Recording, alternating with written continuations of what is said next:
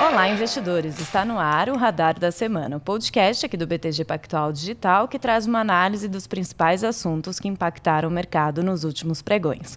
Eu sou Marcele Gutierrez e estou aqui com um parceiro de podcast aí de toda a semana, o Gerson Zanlorenzi. E aí, Marcelo, tudo bem? Hoje é um, um ótimo dia para bater um papo aqui com a turma, né? Depois de uma grande tempestade aí no, no meio da semana, para a gente bater um papo, fazer uma reflexão e tentar botar a cabeça no lugar. Estamos com convidados aí ótimos. Sim, como a semana, semana de feriado, né, Gerson? Teoricamente seria uma semana mais tranquila, mas dois assuntos bem quentes. O primeiro a gente vai falar da, né, não poderia deixar de ser outro, as manifestações do dia 7 de setembro e todo o estresse aí que causou no mercado ontem. O Ibovespa ele chegou a cair 4% na quarta-feira e o dólar disparou 2,9%.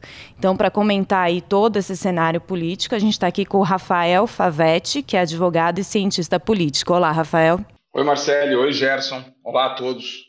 E o segundo tema que a gente traz aí, que é muito pedido, né, Gerson? Ali no Morning Call, todos os dias todo mundo pede para falar, que é o Bitcoin, que na terça-feira caiu quase 20% e também foi implementado como moeda oficial em El Salvador.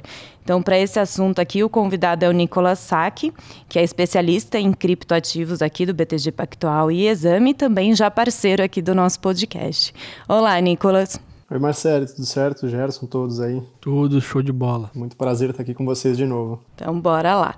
Bom, vamos começar aí com, com as notícias do cenário político, Gerson. Para dar um contexto aí, Lembrar todo mundo, terça-feira foi feriado, de 7 de setembro, e foi marcada aí por diversas manifestações pelo país a favor e contra o governo do presidente Jair Bolsonaro. E diversas declarações a gente viu aí ao longo da quarta-feira, na terça-feira, tanto do Bolsonaro como do presidente da Câmara, o Arthur Lira, do presidente do Senado, Rodrigo Pacheco, e do presidente do STF, o Luiz Fux.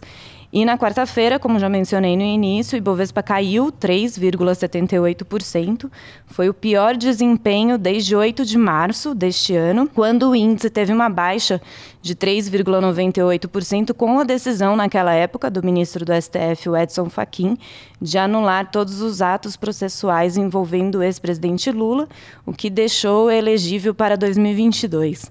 Então, minha per primeira pergunta aí para vocês, Gerson, Rafael, é, o que, que foi o, o efeito dessas manifestações? O que, que aconteceu na terça-feira aí para ter gerado todo né, esse estresse, essa situação aí na quarta-feira. Então, Rafael, eu acho assim, se você puder dar um panorama para gente, né, o que, que pegou mais nas manifestações, foram as declarações, o que, que teve mais impacto ali? Bom, vamos lá. Em primeiro lugar, nós temos que entender que a campanha de 2022 ela já está nas ruas.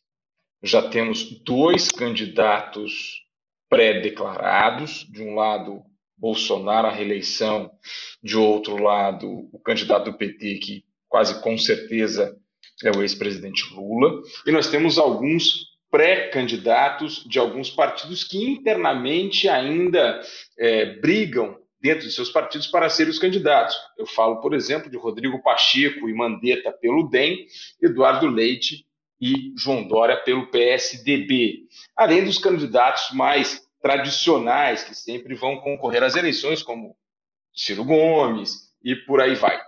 O que nós temos que entender é que a campanha já está na rua e ontem, é, no dia 7 de setembro, na verdade, foi um showmício, né? um showmício é, organizado, planejado pelos adeptos do, do presidente, os pró-reeleição, que foram às ruas, fizeram uma manifestação pacífica, não houve uso de violência, nada disso. Porém, o presidente, especialmente em São Paulo, na Paulista, não em Brasília, mas na Paulista, é, nomeou um adversário do Poder Judiciário que não é um político ele nomeou um, adversário dentro do Poder Judiciário, o ministro Alexandre de Moraes, que não é alguém que esteja em campanha, em reeleição, enfim, não é nada disso. Né? E, de certa forma, ele uniu aí o judiciário. O judiciário falou assim, olha, não é bem assim. Né? E a segunda coisa que ele falou é que ele não iria cumprir decisões do ministro Alexandre de Moraes, o que, evidentemente, assustou o mundo institucional. As instituições, elas se assustam quando alguém, nada mais nada menos que o presidente da República, fala que não vai cumprir uma decisão judicial, algo do gênero. Né? Isso, evidentemente, afugenta, isso causa tensão institucional. Não há, até agora, nenhuma ordem do ministro Alexandre de Moraes ou do Supremo que tenha sido descumprida, desrespeitada pelo presidente ou pelo Poder Executivo, ao contrário. Porém, a fala assusta e ela, de certa forma, distancia um pouco o Poder Judiciário do Poder Executivo. E veja, o ministro Paulo Guedes, da Economia, estava numa tratativa com o Poder Judiciário, em especial o Supremo Tribunal Federal, para tentar solucionar o aumento exponencial dos débitos da União Federal transitados em julgados que são pagos por meio de precatórios. Portanto, o pagamento de precatórios, que são dívidas do Estado contra pessoas transitadas em julgado, são débitos do Estado. Os precatórios é, aumentaram exponencialmente, exponencialmente, fizeram uma pressão forte no fiscal e o ministro Paulo Guedes estava em conversa é, já bastante avançada com o presidente Fux, que é presidente tanto do Supremo quanto do CNJ, do Conselho Nacional de Justiça, no sentido de achar uma saída para o pagamento desses precatórios. E é claro que as falas do presidente Bolsonaro na Paulista afastam esse entendimento, isso é, qual o incentivo do judiciário em ajudar o executivo num problema que é do executivo, que é o pagamento de precatório. Veja, os precatórios não são do poder judiciário, como alguns jornalistas falaram, como alguns. Os precatórios não são do poder judiciário. Os precatórios são de pessoas, de partes. O, o, judiciário é só quem fala que tem que pagar, mas não é essa verba não é do poder judiciário. Então, o, o ministro Fux estava ali tentando auxiliar, porque é um problema, na verdade, de todos, é um problema do Estado, tentando auxiliar o Ministério da Economia de como dar um, um, um, um fim a esse problema dos precatórios especial do ano passado, que aumentaram exponencialmente em virtude de duas ou três causas aí que aumentaram exponencialmente a questão dos precatórios, dentre elas o, o COFINS, né, que o ICMS não fica mais dentro do COFINS, dentre outras algumas ações originárias de dois estados que aumentaram também, e também a questão do Fundef. Então, essas três ou quatro causas aumentaram aí o valor dos precatórios a serem pagos, assustou o Ministério da Economia, que falou, olha, é, o ministro da Economia chegou a usar a palavra meteoro, né? A primeira ideia do Ministério da Economia foi fazer uma PEC de parcelamento, seria a quarta PEC na história do Brasil de parcelamento de precatórios, ora estaduais, ora federais. O problema é que o Supremo Tribunal Federal, nos precatórios federais, já disse por duas vezes que é inconstitucional o parcelamento. Daí que teve aquela ideia vinda do Poder Judiciário, dizendo o seguinte: olha, já existe uma PEC aí, que é a PEC do teto de gasto. Então, o pagamento de precatório tem que estar junto, dentro do pagamento do teto de gastos. Portanto, essa era a saída que estava sendo feita. E claro que as falas do presidente da República afastam bastante aí esse, essa mãos dadas que estava sendo feita entre Fux de um lado e Paulo Guedes de outro. E, já, já dificulta que não estava fácil, né? É, nunca é fácil você lidar com precatórios, porque você tem uma massa de pessoas que enfrentaram ações judiciais durante anos, décadas, e agora, na hora de pagar, o, o, o, o, Estado fala: olha, eu vou te pagar em 10 vezes. Eu devo, não nego, e pago como eu puder.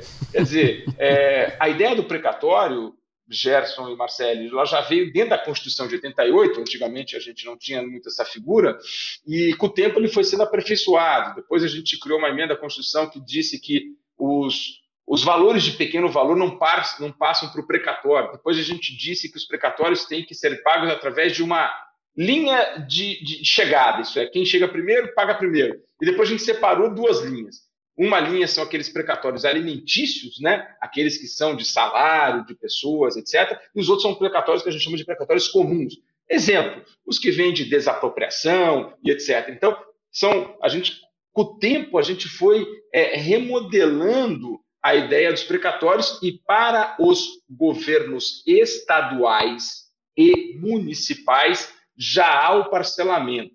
Aliás, a emenda constitucional de emergência, que veio da PEC emergencial, ela alongou o pagamento dos precatórios vencidos, que seriam pagos até 2024, até 2029. O que nós não temos é no governo da União esse parcelamento. Né? E esse é o problema, porque a União é boa pagadora, viu, gente? A União vem pagando os precatórios é, certinho, diferentemente dos estados e dos municípios.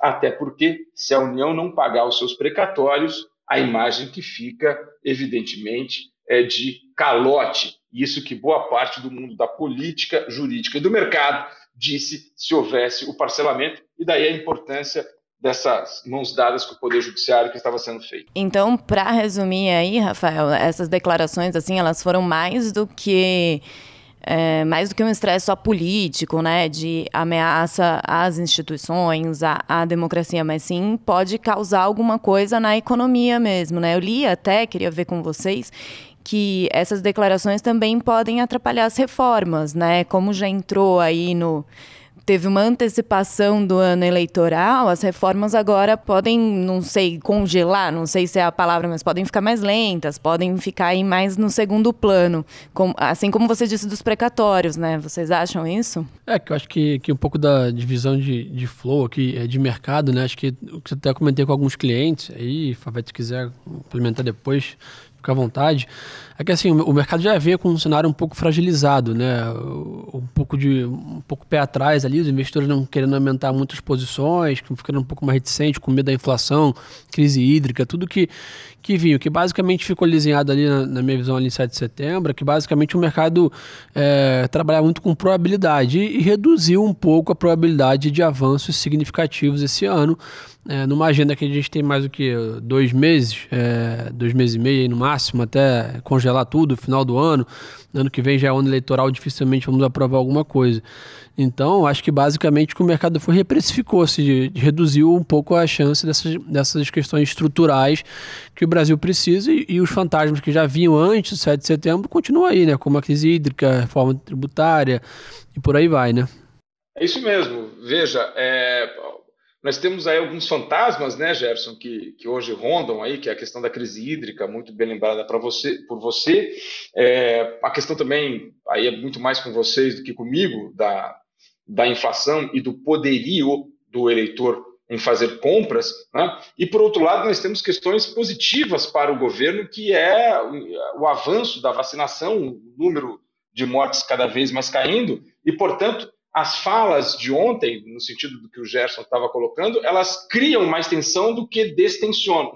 então, elas vão no sentido contrário do que se esperava, que é distensionar. Aliás, o ministro Ciro Nogueira, atual ministro-chefe da Casa Civil, ele foi alçado a este cargo justamente para distensionar, para deixar fazer com que o fluxo da boa política ficasse melhor no ano que vem do que foi nesse ano tentando pegar justamente esse fim da pandemia e essa coisa toda. Né? Então, é, as falas do presidente elas são contrárias à estratégia adotada pelo Palácio do Planalto quando chamou Ciro Nogueira para ser o ministro da Casa Civil. E o que, que vocês acharam? É, como que você avaliou, Rafael, as, os pronunciamentos ontem, né? Porque no, na quarta-feira, porque no dia seguinte as manifestações, a gente viu aí o Arthur Lira indo fazer um pronunciamento, o ministro Luiz Fux também fazendo, depois do fechamento do mercado, o Rodrigo Pacheco também fez um pronunciamento, né, que é o presidente do Senado. Como que vocês avaliaram aí esses pronunciamentos? Eles foram com um tom mais apaziguador? É, colocaram mais lenha na fogueira? Como que foi essas repercussões, né?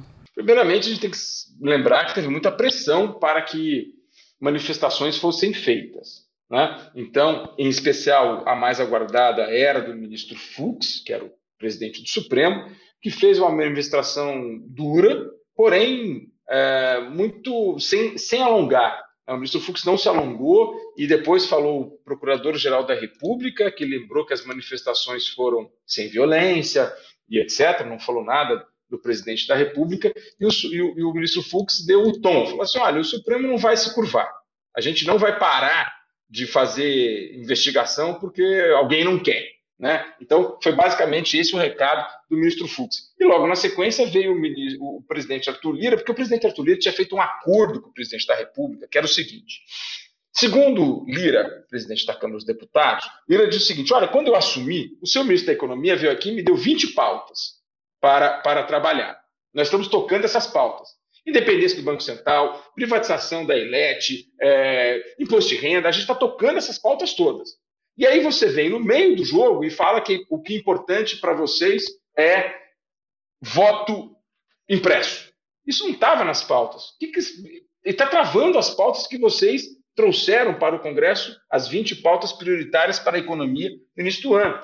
Voto impresso não cria um emprego, enfim, não diminui a inflação, não baixa o dólar, nada disso. Então, qual é o. Qual, vocês querem isso? Então vamos pautar isso. É aí que fez Arthur Lira. Para tudo, para tudo, vota o voto impresso, que tem boa margem de votos até, mas foi derrotado porque precisava é, é, era um quórum extremamente qualificado, precisava de dois terços, e ele teve 228 votos de 513, portanto, é, não conseguiu a qualificação de votos, apesar de ter tido bastante voto, aguardava-se 190, teve 228 votos. Mas o que disse Arthur Lira? Arthur Lira disse o seguinte: olha, gente, depois disso aqui, acabou. Eu não quero mais ouvir falar em voto impresso, porque a gente precisa tocar, a gente precisa votar imposto de renda, a gente precisa votar privatização dos Correios, a gente precisa votar é, reforma administrativa e por aí vai. Mas o que fez o presidente na dia 7 de setembro? Voltou a falar de voto impresso. Portanto, houve ali uma quebra do pacto que tinha sido feito entre o presidente da República e o presidente da Câmara. E aí que o presidente da Câmara vem ontem, é, nisso que você está falando, Marcelo, ele vem ontem às mídias sociais e, e, e a, uma coletiva de imprensa e disse o seguinte: olha, estou muito triste porque o que a gente acordou não está mais valendo. Né? Ninguém vai admitir, não só isso, evidentemente, os ataques à democracia e etc., mas eu, eu li a fala do Arthur Lira como um certo desespero dele, no seguinte sentido: não voltem com essa pauta de, de, de, de voto impresso, porque vai travar tudo. Tem muita coisa para votar ainda. Já está difícil votar, viu? Já não está fácil votar. Se começar com essas pautas, é, é, é, elas vão travar mais ainda. E mais, lembro, lembro, isso o Arthur Lira é, comentou de novo. Lembro que essa não era, não estava dentro das pautas prioritárias que o Ministério da Economia nos trouxe, que o governo nos trouxe. Então, é, tentar voltar a essa situação. Por quê?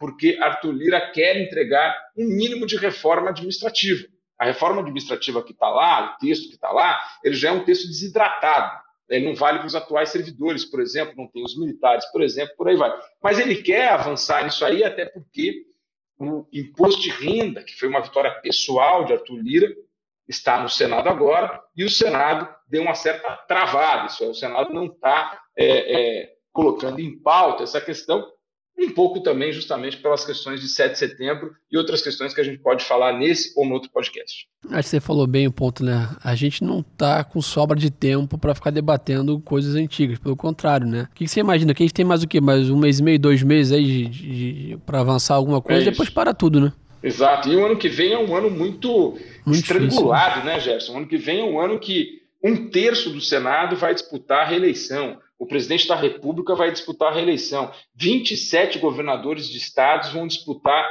eleições e reeleições. Toda a Câmara dos Deputados, 100% da Câmara dos Deputados é renovada. 100% das assembleias legislativas estaduais são renovadas. É um ano de muita gente disputando o voto do mesmo eleitor. Logo, é um ano em que questões mais de sabores, é, mais difíceis do Congresso Nacional, como sempre é uma reforma administrativa, etc., tendem a não andar. Né? Então, ou a gente anda o máximo esse ano, porque o ano que vem é um ano estrangulado. E digo mais, né, Gerson? A partir de junho do ano que vem, não tem mais votação quase nenhuma. Está né? Tá todo mundo aí preocupado nas suas próximas eleições, que vai durar aí, provavelmente, evidentemente, a gente vai ter segundo turno, né? Bem provável que a gente tenha segundo turno. Isso aí vai até, enfim, final de outubro. Então, a janela é agora, bem que você disse, a janela é, é avançar o máximo agora para ficar o simples para o ano que vem, para até junho do ano que vem, porque depois, ano que vem é um ano para a política, é um meio ano, é um ano que só tem seis meses, né? Boa, perfeito. Aliás, até ontem, no meio né, de todos os pronunciamentos, eu vi uma notícia de que estavam cogitando de voltar à discussão de aumentar o valor do Bolsa Família. Então, minha pergunta é: vocês acham aí também que nesses próximos meses, aí de olho nas eleições, tem o risco de voltar alguma pauta aí mais. Pauta bomba? É, mais voltada a aumentar a popularidade? Isso já está isso já tá, é, é, dito que vai acontecer, mas não como Bolsa Família né, é do programa Auxílio Brasil, é o, é o, programa novo do governo federal, justamente para desidratar o Bolsa Família, até porque, eleitoralmente falando, o Bolsa Família é muito. É, é do outro candidato, né? É, é ao, ao, governo do PT, especialmente ao Lula, a pessoa do Lula. Então, a ideia do atual governo é criar um novo programa, que já está criado, né, na verdade, e agora a discussão é justamente em torno do valor, porque o Bolsa Família média 190, a ideia é de que seja em torno de 300 reais aí o novo valor. Eu conversei longamente com o Hugo Leal, deputado Hugo Leal, que é o relator da reforma, da reforma não, perdão, é o relator do orçamento do ano que vem. Ele trabalha com a ideia de 300, algo em torno de 300 reais. E segundo ele, o Ministério da Economia também trabalha em algo em torno de 300 reais. Portanto, o que se aguarda é que o novo programa seja em torno de 300 reais, um pouco mais, dificilmente teto, menos, né? mas, mas um pouco mais. Agora, colegas nossos aí do, do, BTG, Gerson, nos disseram que se for muito acima de 300 reais, perto dos 400, 400 e lá vai pedrada, é, o teto balança. é, é trovoado. É puxadinho, puxadinho. Exatamente. É, o que o mercado é. precifica, né? Ano que vem, ano de eleição. Né, foi o que você falou bem ali. Meio que cada um vai olhar para si e vai falar como, o que, que eu tenho que gastar para me reeleger. Né? E aí, muitas vezes o, o estrutural pode ser comprometido pelo micro. Né? Acho que é isso que o mercado precifica um pouco de medo também. Né? Tem até uma frase que eu ouvi também já uma vez assim: ano eleitoral, cuidado com o fiscal. Né?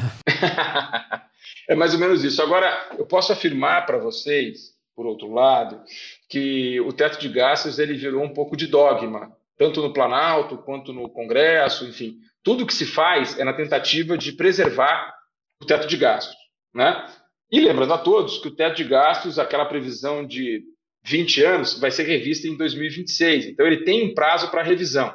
Meu call é que dificilmente o teto de gastos se mantenha até lá dos, nos atuais moldes, né? Isso é, há uma pressão muito forte do Congresso Nacional para se remodelar o cálculo do teto de gastos. Isso não significa o fim do teto de gastos, coisas um pouco diferentes.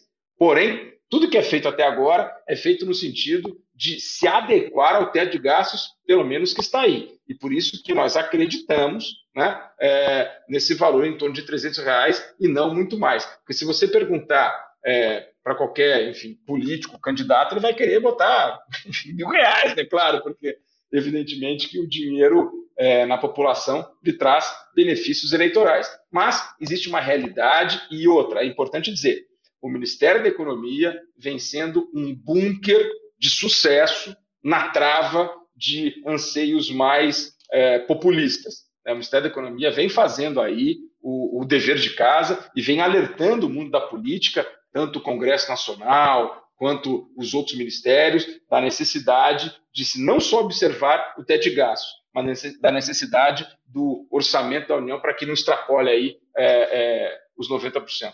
E, Rafael, aproveitando, né, até que você já contou aí um pouco do bastidor de Brasília, né, com, conversa com, com o deputado, você tem alguma outra pauta aí no radar arriscado? Você já comentou um pouco dos precatórios, mas algum outro assunto aí que a gente deva ficar de olho, de aumento da popularidade, alguma coisa aí? Bom, eu acho que são três coisas básicas para essa semana. Né? A primeira delas é a capacidade do governo de, especialmente do ministro competentíssimo ministro Tarcísio da Infraestrutura, junto com a Polícia Rodoviária Federal, de rebelarem esse movimento que impressionantemente é um movimento pró Bolsonaro, que é o movimento dos caminhoneiros.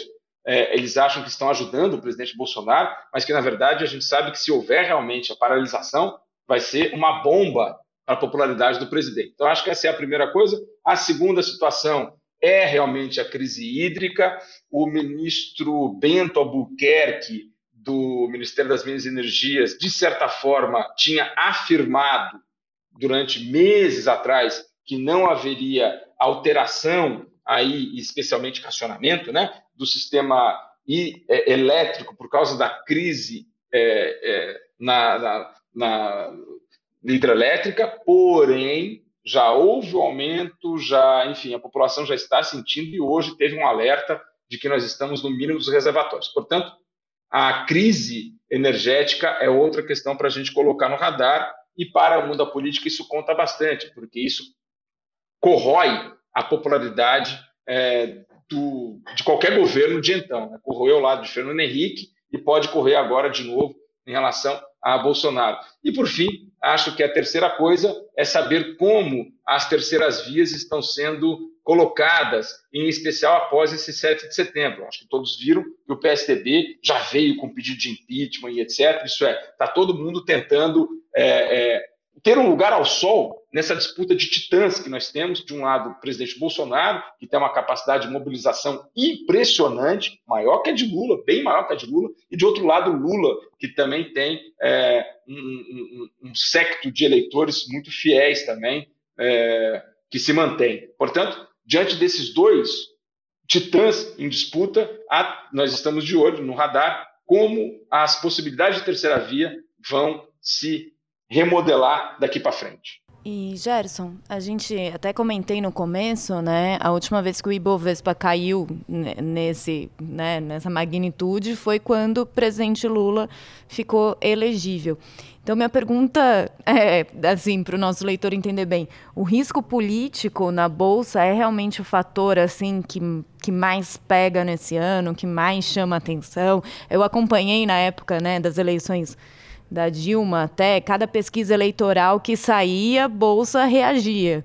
Como que é isso? É, acho que fica evidente o tamanho da força de quanto preço faz a política. Né? Acho que é natural, não é? Não é só no Brasil, a gente olha né, todas as vezes.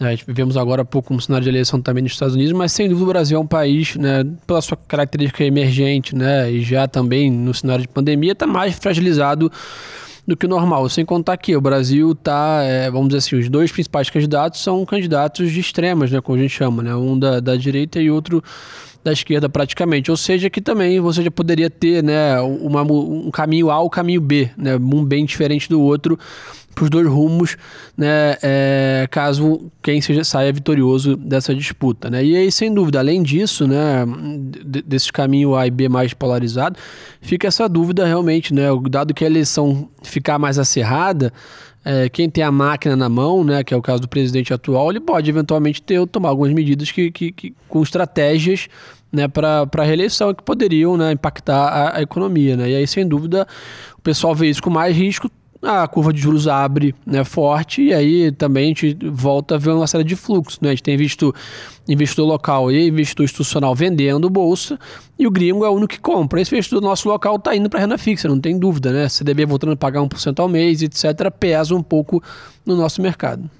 Legal. Bom, queria puxar agora o outro assunto aqui, que pegou bastante na semana, que chama sempre, a gente sempre escuta muitas perguntas aqui, que são os criptoativos, o Bitcoin, né, é, Nicolas? A última vez que a gente conversou, Isso. lá em maio, a gente conversou a queda do Bitcoin, ele tinha caído até ali o patamar dos 30 mil dólares e depois, sim, se me lembro bem, ficou ali entre os 45, 50 mil dólares. Nesta semana, porém... Oscilou por muito tempo na faixa dos 30 com 40 ali, né, até a gente gente brinca que ué, acabou, acabou a volatilidade, né? Ficou estável durante muito tempo, mas geralmente esses momentos de, de baixa volatilidade são sucedidos por momentos de alta volatilidade, que é o que a gente tem observado nesses últimos dias, né? E o que, que aconteceu nessa semana ali na terça-feira, que a gente viu o Bitcoin cair bastante? quase 20%, né? E foi exatamente Isso. no dia em que El Salvador implementou a moeda. O que, que aconteceu ali? É, não, a gente está falando aqui de 7 de setembro, das manifestações, mas é, lá também teve muita manifestação, né? Não foi só aqui que a gente viu é, manifestações é, é contra o governo, né? É, lá em El Salvador também a gente teve que no mercado a gente chamou de Bitcoin Day, né? Que é quando o primeiro país no mundo adotou o Bitcoin como moeda de curso forçado, né?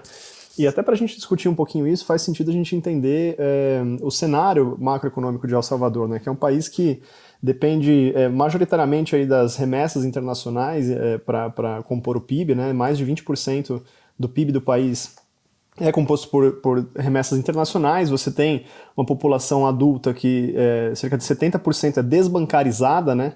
Então, é, acho que um elemento crucial é que é, nos anos 2000 o Colon salvadorenho, que era moeda corrente no país, foi abolida, né? E desde então você dolarizou a economia. É um país que não tem política monetária. Então, é, eu, brin eu até brinquei num artigo que eu escrevi sobre isso que é, pode ser que Bitcoin e El Salvador sejam um casamento perfeito, né? Que Bitcoin é a moeda sem governo e El Salvador é o governo sem moeda, né? Então tem muita coisa para dar certo, mas também tem muito risco a ser mensurado e calculado. Até por isso, é, eu vejo a iniciativa como um grande laboratório, é, principalmente para quem está de fora, né, observando como as coisas vão se desenrolar por lá. Mas é, se há um grande laboratório, significa que tem um monte de cobaia envolvida, e sem sombra de dúvidas, as cobaias é, é a população, é, são os indivíduos que residem em El Salvador. Né? Então, acho que alguns elementos que valem a gente trazer aqui é que a proposta que tramitou no Congresso salvadorenho durou menos de 24 horas, né? E ela foi aprovada com uma grande maioria de 62 para é, 62 votos a favor de um total de 84, né? E depois da aprovação foram 90 dias corridos aí para que as empresas e os indivíduos se adaptassem a esse novo modelo de, de transferências, né? É, acho que outro ponto que é importante a gente trazer de discussão de El Salvador é que é, o país estava é, pleitando para um empréstimo do FMI, do FMI né, um financiamento para ajudar na estruturação é, da estabilização das contas públicas e que no final das contas é, o país acabou não conseguindo angariar. Né, o Banco Mundial também é, foi solicitado para auxiliar o país na estruturação de um de um sistema que funcionasse para a implementação do Bitcoin e essa solicitação foi rejeitada pelo Banco Mundial. Então, é, em linhas gerais, você tinha um cenário em que tanto o FMI como o Banco Mundial é, negaram ajuda a El Salvador, em compensação, o Banco Centro Econômico de Integração Econômica, que é o órgão é, financeiro internacional que visa combater as ações de, de, de desenvolvimento, visa combater a pobreza e apoiar as ações de desenvolvimento econômico, declarou que ia auxiliar El Salvador nessa implementação, né?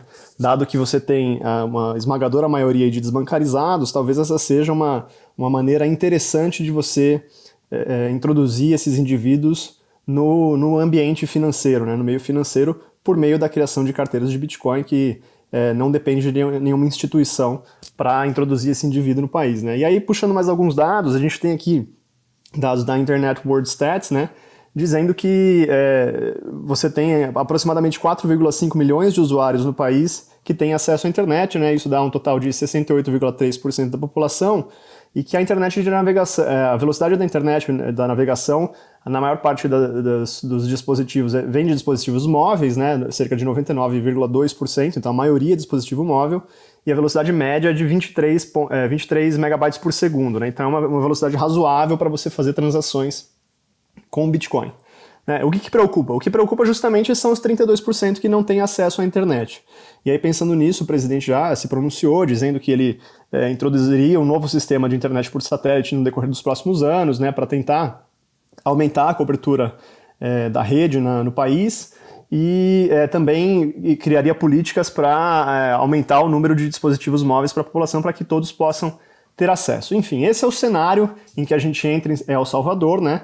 É, acho que vale também mencionar uma pesquisa que foi feita pela Universidade Centro-Americana, né, que é, avaliou a, o interesse da população, foram 1.281 é, entrevistados, né, e 68% deles disseram é, discordar fortemente da adoção do Bitcoin como moeda de curso forçado. Mas o mais curioso, Marcelo, é que desses é, entrevistados, 90% alegou que não tinha uma clareza né, sobre o que era Bitcoin, não entendia de fato o que era Bitcoin, é, e 8 entre 10, né, 80% disseram que não tinham confiança para usá-lo. Né? Então, você tem uma quantidade muito grande de gente que não aprova, mas também não conhece. Né? Então, fica aí o desafio também do governo de implementar é, o Bitcoin no país, porque você precisa educar em massa a população sobre essa nova tecnologia.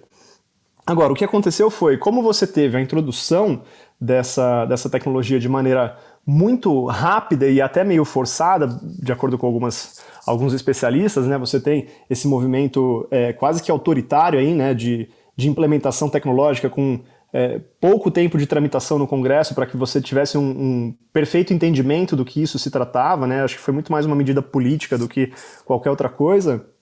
Você teve um receio é, surgindo aí justamente por conta das manifestações contra é, a implementação do Bitcoin, que na realidade fazem muito mais alusão a um movimento contrário ao presidente do que contrário à tecnologia de fato, né?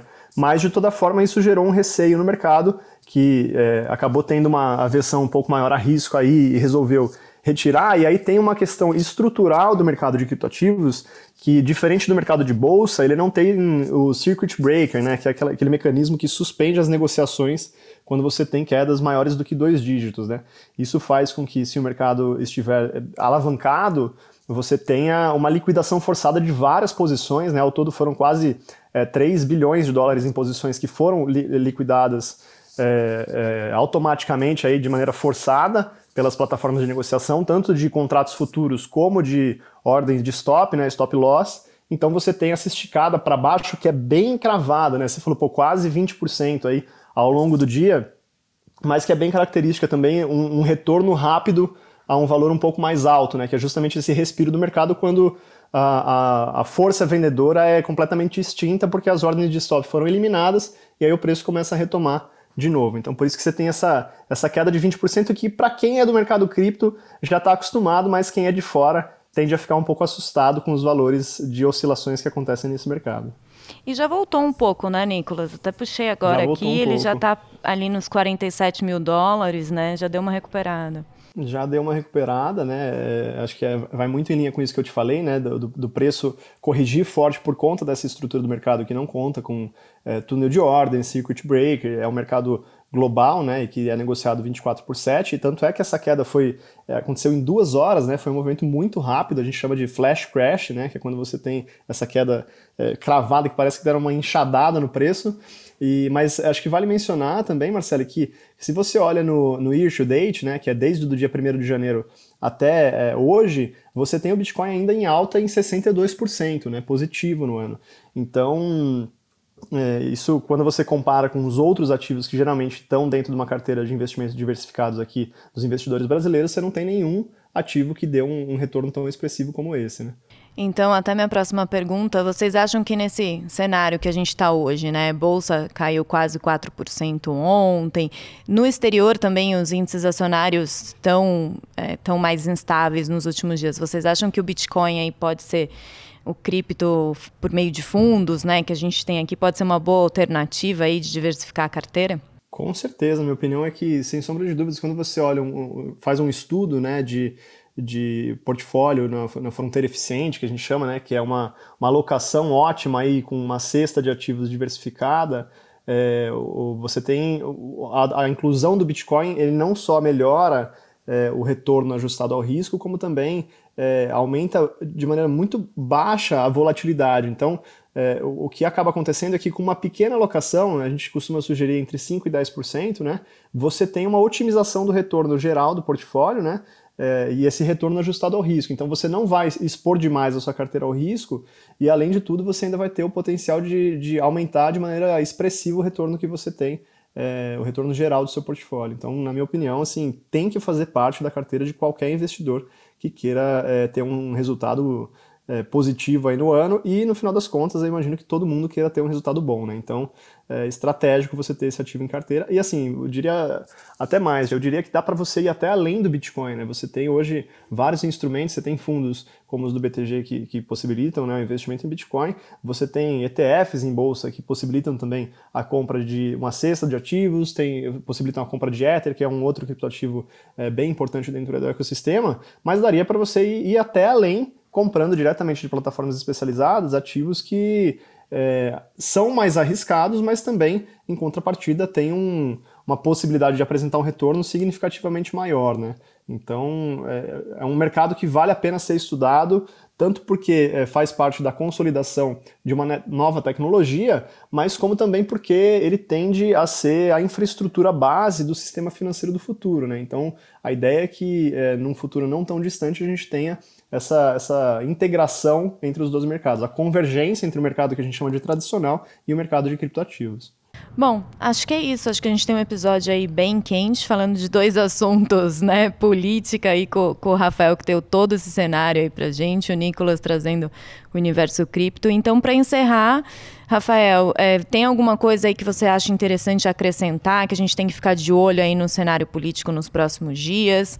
Eu acho que três coisas, como a gente já falou antes, né? Que é a crise hídrica, vamos ficar é, bastante de olho nisso, as movimentações é, de possíveis terceira vias. E uma coisa que eu não, não, não, não falei também, mas é importante falar agora, é se a PEC 110, que é a reforma tributária um pouco mais ampla, que está no Senado, vai avançar ou não. O nosso call, antes de 7 de setembro, ela, quer, ela iria avançar um pouco, sim. Agora, com o 7 de setembro, com o presidente Pacheco dando uma segurada no Senado e semana que vem tem a volta também da CPI do Covid, talvez ela, ela perca um pouco de tração. Tinha tudo para que ela andasse, é uma reforma bastante esperada aí, que é a reforma tributária ampla, e vamos aguardar, acho que é bom colocar no radar isso aí. Legal. Nicolas, alguma coisa aí para a gente ficar de olho no universo cripto? Ah, eu deixo de novo a provocação para todos é, se aventurarem nesse mercado, porque tem muita coisa nova surgindo. Tanto é que é, a gente viu um movimento muito forte recente das NFTs, né, que são é, representações digitais de valor que podem ser únicas dentro desse ambiente. Né? Então você tem é, protocolos é, de contratos inteligentes que fazem a criação de sistemas utilizando a tecnologia blockchain. E eu destaco aqui, por exemplo, a Solana, que teve é, no year to date também uma valorização de 11.600%. Né? Então você tem grandes oportunidades com pequenos valores você consegue colher é, bons frutos aí da, da diversificação por meio desses ativos. Com certeza vale a pena acompanhar de perto o que está acontecendo em El Salvador, né? tanto por parte da, da dinâmica é, política é, macroeconômica do país, entender como que isso está sendo implementado, mas também porque é um grande laboratório é, para entender como que o Bitcoin se comporta é, em meio à transação é, é, de, um, de um país, né, que são volumes grandes, e quando você olha para a rede do Bitcoin, ele tem a capacidade de processar em média seis transações por segundo, quando comparado com um grande processador de pagamentos como a Visa, por exemplo, que processa 65 mil transações por segundo, é uma diferença expressiva. Então, o país tem se apoiado aí na, na Lightning Network, que é uma solução de segunda camada, né, como se fosse uma via auxiliar aí para processamento de transações, é, vale acompanhar de perto e vale também ficar de olho na, na, no, no mar de oportunidades que esse mercado oferece. E Gerson, alguma dica aí para nós investidores, nossos ouvintes, sobreviver nesse, nesse momento turbulento? Eu acho que, de novo, né? É, primeiro, tentar entender que não tem bala de prata e não tem o, o, o, investimento certo, o único correto. E, de novo, né? Eu sei que parece clichê, mas tá bem diversificado nesse momento. Nos próximos 12 meses, como a gente comentou aqui, não serão meses fáceis né, com tendência clara de mercado. Então, o mercado pode até terminar o ano em alta esse ano, pode até terminar o ano em alta ano que vem, mas é um, um, uma estrada sinuosa, né, com bastante volatilidade. Então, é importante estar nesse momento né, bem diversificado e com posições de, e, papéis, vamos dizer assim, falando de ações aqui um pouco mais de qualidade, né? Não é o momento de, de arriscar muito papéis, né? Que estão situações delicadas, que estão baratos, mas né, eventualmente teriam que ter grandes né, reviravoltas para voltar a subir, etc. É o momento de voltar para a qualidade é, e estar tá bem diversificado aqui, porque realmente a, a, turbulência é grande, mas o mercado sempre também é um pouco mais exagerado, um pouco mais é, entra mais em modo pânico e nesse momento parece também a oportunidade de comprar bons papéis aí a preços bem atrativos. Então é isso. Queria agradecer, Rafael, muito obrigada. Obrigado, um abraço a todos. Nicolas, obrigada aí novamente. Eu que agradeço mais uma vez pelo espaço e vamos para mais uma. Valeu, galera. Um abraço, bons trades. Lembrando, pessoal, o podcast Radar da Semana, toda semana ali, quinta-feira à noite, sexta-feira de manhã, um novo episódio no ar. A gente sempre trata aí os assuntos que estão no momento, os assuntos mais quentes e sempre traz um convidado aí, um especialista para analisar. Até semana que vem.